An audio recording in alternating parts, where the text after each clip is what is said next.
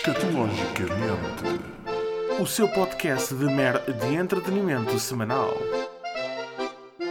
Não, eu também vou começar a fazer assim.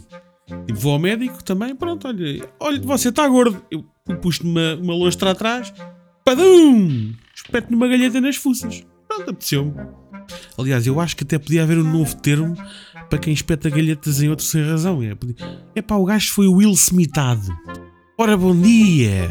Ou boa tarde, ou boa noite, ou o que raio é que isto é. Pois é, vamos falar do que aconteceu nos Oscars. Pá, atenção, e isto não é porque eu não tinha preparado um tema, hein? atenção. Eu aqui já tinha aqui um podcast muito interessante preparado sobre os ciclos de migração da cegonha branca oriental. Enfim, terá de ser para outra ocasião. E não, não me interessa quem é que recebeu o prémio de melhor ator secundário, pois já somos todos crescidinhos e sabemos que o Pai Natal e o Coelho da Páscoa não existem, que as finanças estão sempre a ir-nos ao bolso e que os Oscars só servem interesses. Quando muito, o prémio que me interessou nesta maravilhosa edição dos Oscars foi o da pior galheta da história do cinema. Para quem não sabe, o Chris Rock, humorista e apresentador dos Oscars, fez uma piada com a esposa do Will Smith, a Jada Smith, dizendo que está ansioso pela estreia do filme G.I. Jane 2. Ora, eu odeio desconstruir piadas, mas eu passo a explicar. A Jada Smith sofre de alopécia e perguntam vocês: o Pai Natal não existe mesmo? Piadola. Não, voltando à Jada Smith, esta sofre de alopécia, que é basicamente dizer que está a ficar careca. E então ela optou por rapar o cabelo. Daqui a uns tempos, provavelmente, ela poderá fazer um implante capilar para restaurar a juba que outrora exibia orgulhosamente. Ora, no filme G.I. Jane, a Demi Moore, ou Demi Moore, ou Demi Moore, ou raio, rapou o cabelo também porque estava na tropa e o craças e lá a malta é rija e não mete dentro de alho no cu, etc. Pronto. Já perceberam onde é que estava a piada? Pronto. Posto isto, o Will Smith, dois segundos depois de se rir da piada, decide subir a palco e espetar uma valente lostra, barra galheta, barra lamparina, na cara do Chris Rock, que ficou meio parvo com a reação do Will Smith. Claro que isto incendiou as redes sociais. Uns dizendo que a agressão está fora dos limites e constitui crime, e outros que são meio bestas a dizer levou foi poucas, não se brinca com isso. Ora, o trabalho de um comediante é construir piadas respeitando uma estrutura específica, seja ela uma regra de 3, uma inversão ou uma setup e uma punchline. Respeitando estas regras, fazemos uma piada que pode ainda assim funcionar ou não funcionar.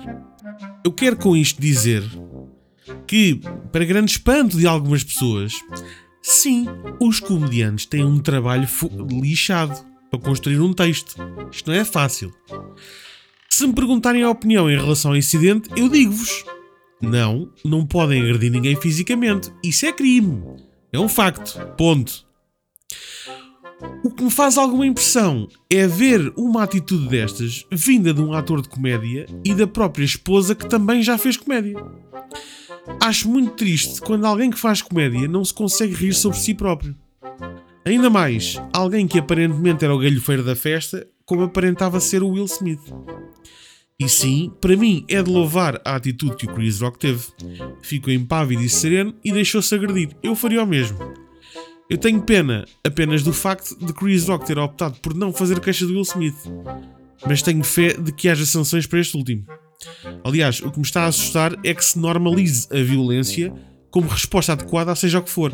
Muito menos a uma piada numa cerimónia que é conhecida por ter este tipo de piadas.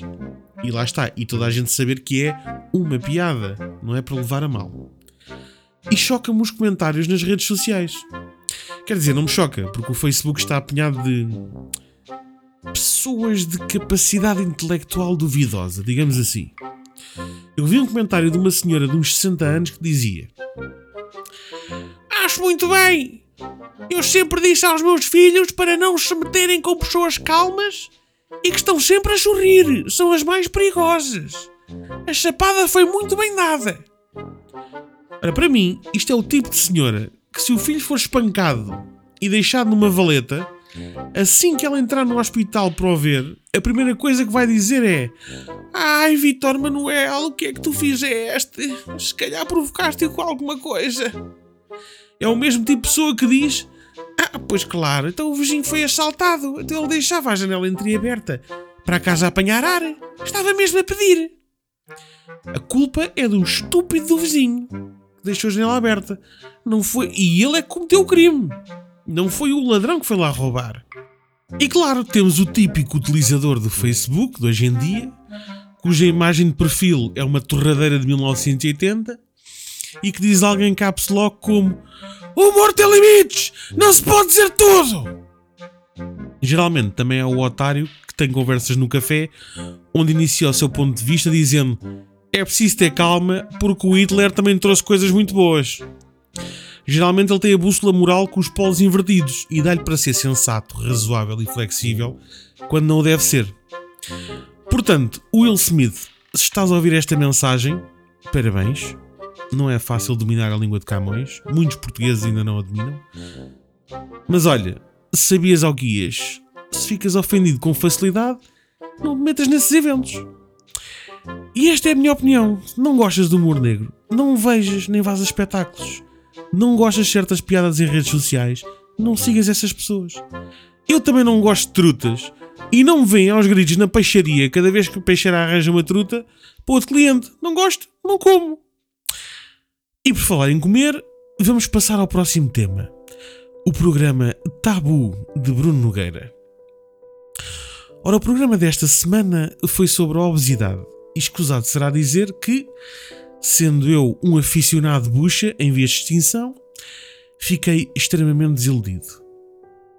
Não pelo programa, que estava excelente, desde já os parabéns ao Bruno, Bruno, parabéns, mas sim por outro motivo mais grave. Bruno Nogueira, dirijo esta mensagem a ti. Entrei finalmente para o mundo da comédia. Estou a fazer podcasts, stand-up, figuras ridículas no TikTok e há 25 anos que ando a mamar rissóis e croquetes em barda, tudo na esperança de um dia entrar num programa teu e nem um telefonema fizeste. Nem sequer um cabaz de fritos enviaste. Estavas no meu top 3 de ídolos, juntamente com o Ronald McDonald e o Coronel Sanders. Enfim, não tenho mais palavras. Escatologicamente.